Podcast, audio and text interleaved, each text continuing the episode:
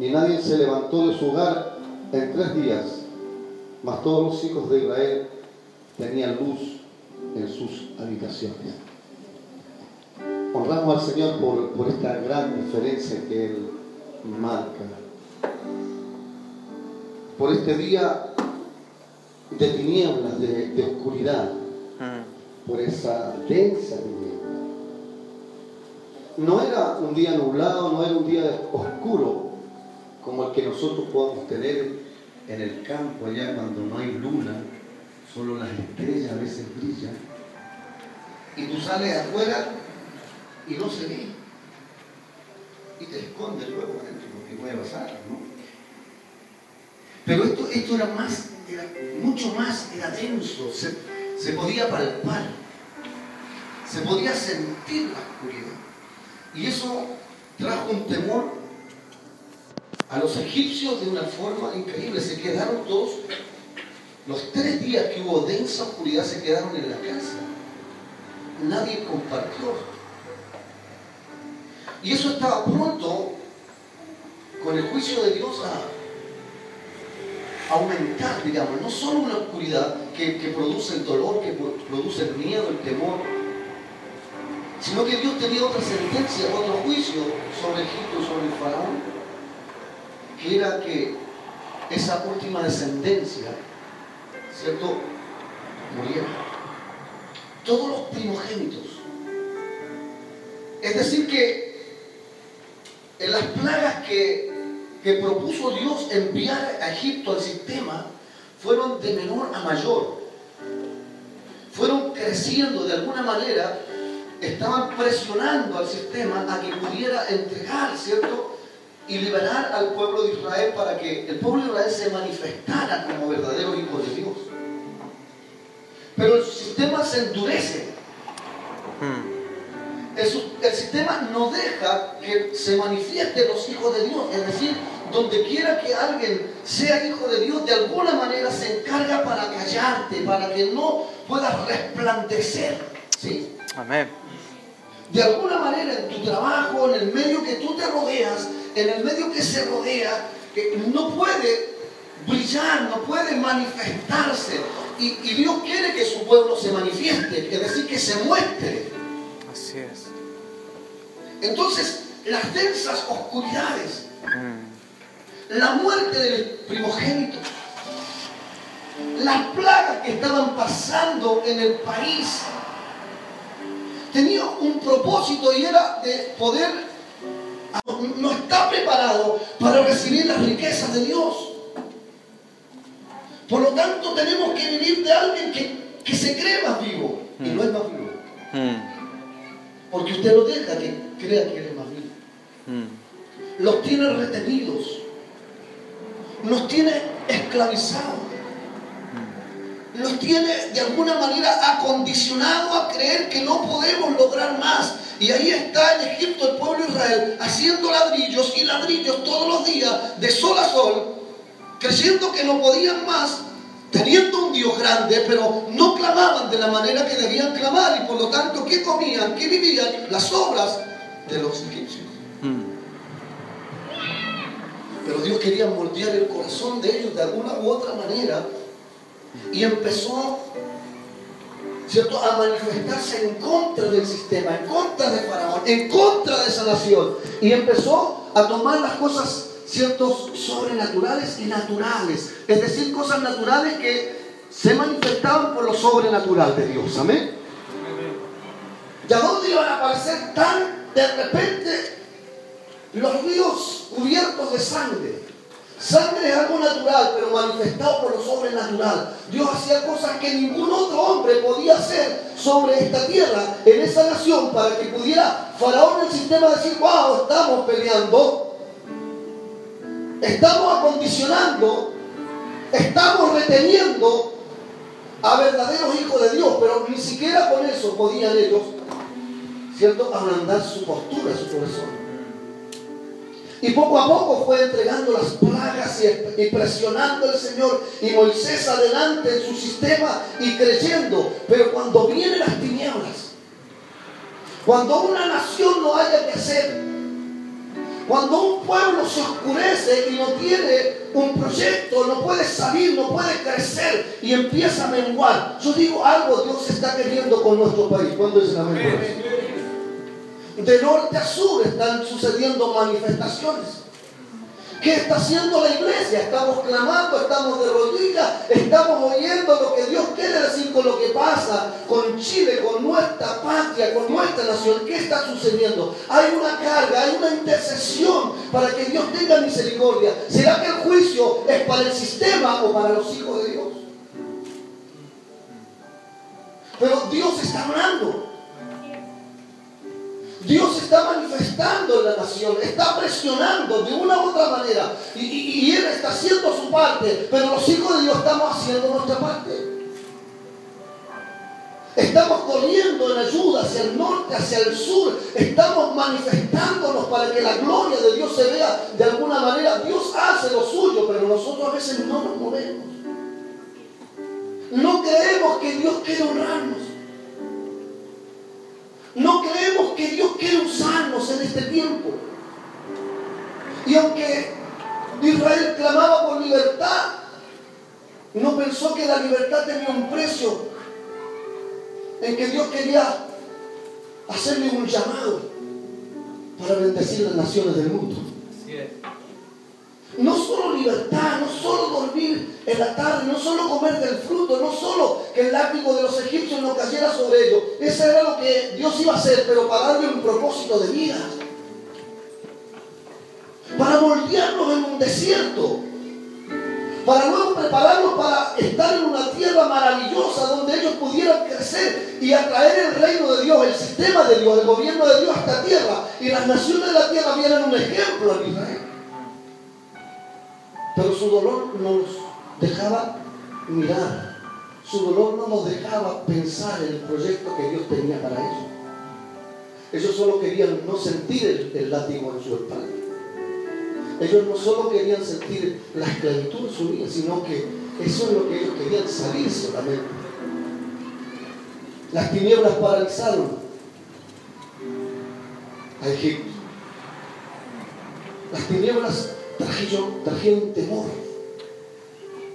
Empezaron a creer en que la única salida a su problema sería dejando salir a Israel de ese lugar. Dios conoció que no iba a ser basta con eso. Y aquella noche Dios también le dice a Moisés, declara que morirá esta generación que no los alcancen a ustedes. ¿Cuándo es amén por eso? Así como han pasado tantas generaciones sobre nosotros que hemos estado a brazos cruzados, Dios también quiere troncar la generación del sistema para darle una oportunidad a los suyos. ¿Cuánto creen eso? Yo levanto la mano. Mis hijas tendrán un lugar en este tiempo. No sé si tus hijos tendrán un lugar en este tiempo. Y Dios troncará a los que creen que están preparados terminará con su carrera. Los hará descender en vez de subir. Y le dirá a los primogénitos de este tiempo, que ya están preparados para las riquezas de este tiempo. Les dirá a ustedes, no las tendrán, porque serán para mis hijos. ¿Cuánto será la Dios va a retener un tiempo, ¿cierto?, al mundo, al sistema. Después de gran tiniebla, después de gran oscuridad Va a manifestarse la gloria de Dios en liberación. Aquellos que han estado deprimidos, que no podemos, que no somos capaces, que sí, que no. Dios va a levantar, Dios va a dar libertad. Esa noche, esa noche los gritos se escucharon por todas partes. No había un hogar donde no gritaran con ese llanto de angustia como el padre y la madre que pierde a su hijo y lo ve morir frente a sus ojos. El grito de angustia al escuchar, cierto, que el ángel de la muerte pasó por todos los hogares. Al estar mirando desde la noche anterior que ya la gloria de Dios estaba manifestando de alguna manera, había una diferencia inmensa en que ellos en tinieblas, los hijos de Israel tenían luz, todos estaban allí contentos en algún lugar de su casa y ellos en oscuridad. Luego el grito de angustia que viene sobre toda la nación. Israel ningún muerto. Dios cuidó una generación. Dios guardó los primogénitos. ¿Cuántos creen eso? Dios guardó los que venían con nuevas ideas. Aquellos que empezaron a ver a Dios manifestado. No sé cuántos de acá estamos viendo a un Dios poderoso y glorioso. Que hace milagros y que esos mismos milagros se van a manifestar allá cuando esté en tu trabajo, en tu sistema, en el lugar donde Dios te tenga, en esa tierra prometida para ti. Hay, un tiempo de gloria, hay un tiempo de bendición que está muy cercano después del día de tiniebla, después de que esta generación se tronque y no tenga ideas y sale un hijo de Dios por ahí que dice, aquí hay una idea. Wow, me gusta. ¿Está entendiendo? Porque esos quedaron paralizados. El sistema se va a paralizar y va a haber una oportunidad buena para los hijos de Dios para que se manifieste la novia, para que la gloria de Dios se vea sobre la tierra.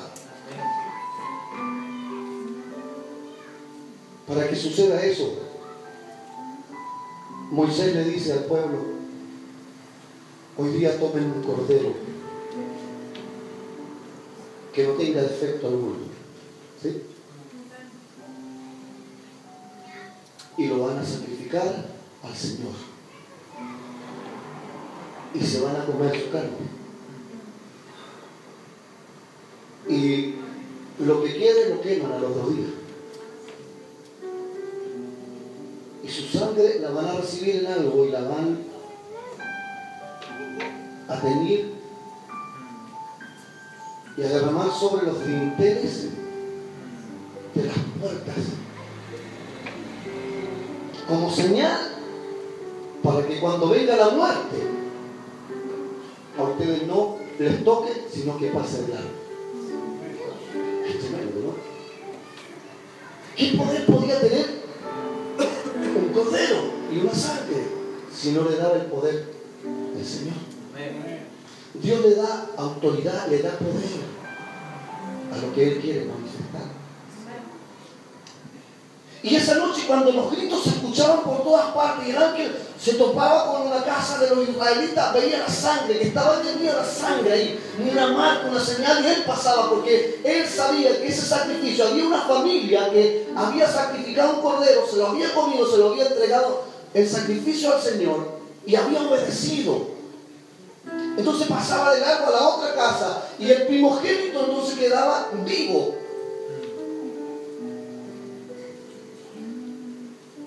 Y así sucedió toda esa noche.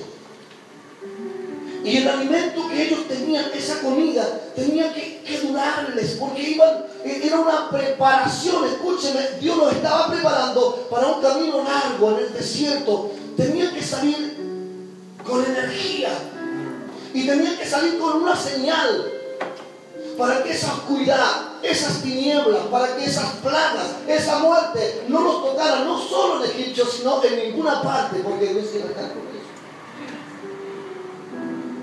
Hoy en día para que, para que usted y yo nos manifestemos, tenemos que considerar, ¿verdad? Aunque usted, mire, el pueblo judío era, una, gente que, que amaba a Dios, servía a Dios de alguna forma. Pero el sacrificio que ellos hacían conforme a las cosas de Dios no estaba muy, muy pleno y Dios les manifestó un sacrificio. Sacrifiquen algo que a ustedes les cueste y cómanlo. Alimentense de él. Y pongan una señal en esa sangre, con esa sangre, para que el mal no los toque. Yo quiero ser parte de esta generación que Dios rescató. Para formar un nuevo pueblo, una nueva cultura del reino, con las leyes, con las enseñanzas del cielo, que cuesta tanto, que vemos nuestros hogares, vemos los, los vecinos, vemos los colegios, vemos las universidades, tienen otra cultura. ¿Está escuchando? Y nosotros estamos como, como ahí atados, sin hacer, sin sin poder manifestarnos en favor del reino. ¿Por qué? ¿Por qué? Porque no tenemos fuerza. Porque nos falta comer. ¿Y de qué? Del cordero, pues. No era solo comer noche cuando todos murieran. Es un símbolo de alimentarse de aquel que un día iba a dar la vida como el verdadero Cordero de Dios. Entonces, cuando se alimentaban, se estaban alimentando para tener la fuerza y la marca de la sangre para que el mal no los tocara. Hoy en día, nosotros sabemos quién es el Cordero de Dios. ¿Quién es la verdadera Pascua? ¿Quién es la verdadera fiesta de estos días? Si Egipto lo liberó del mal, de la esclavitud y lo llevó a una buena tierra, también a nosotros nos saca de alguna condición de vida, de esclavitud. Y nos lleva a una vida mejor. ¿No cree que Dios nos lleva a una vida mejor? Pero a veces nos falta la fuerza para poder manifestarnos. Nos falta la fuerza porque estamos débiles para que el mal no entre a nuestra casa, a nuestro corazón. Falta la marca. Falta el alimento. Me alimento del Señor. Como es su palabra, lo conozco a Él. Yo debo comer de Él, debo saborear de Él, porque de esa manera ningún mal va a entrar, ninguna plaga, porque sus promesas las tengo aquí adentro, comidas en mi mente. Entonces cuando llegue el mal, yo puedo rechazarlo. Soy inmune a esas cosas porque me ha alimentado del Cordero de Dios.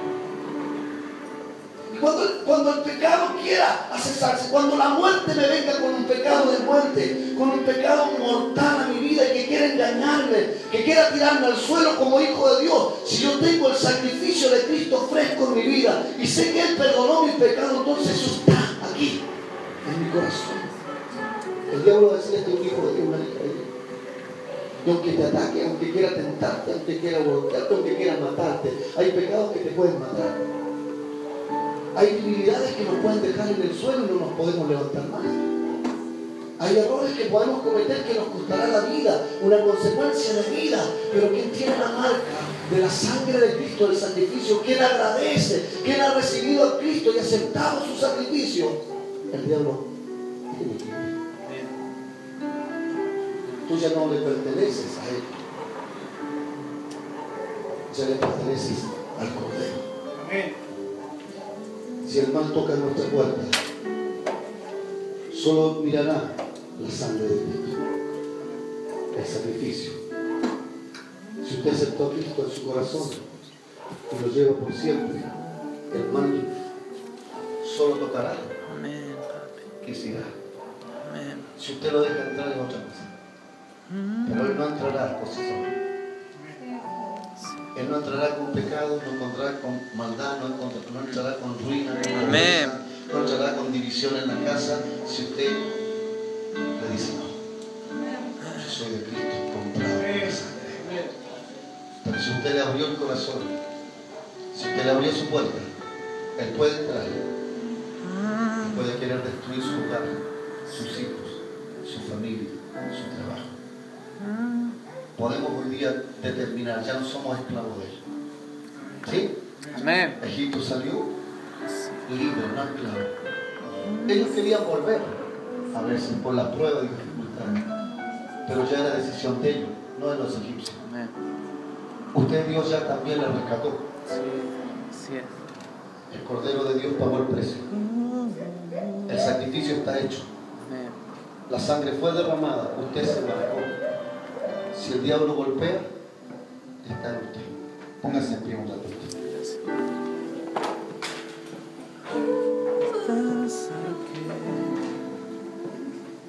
Vamos a orar al Señor.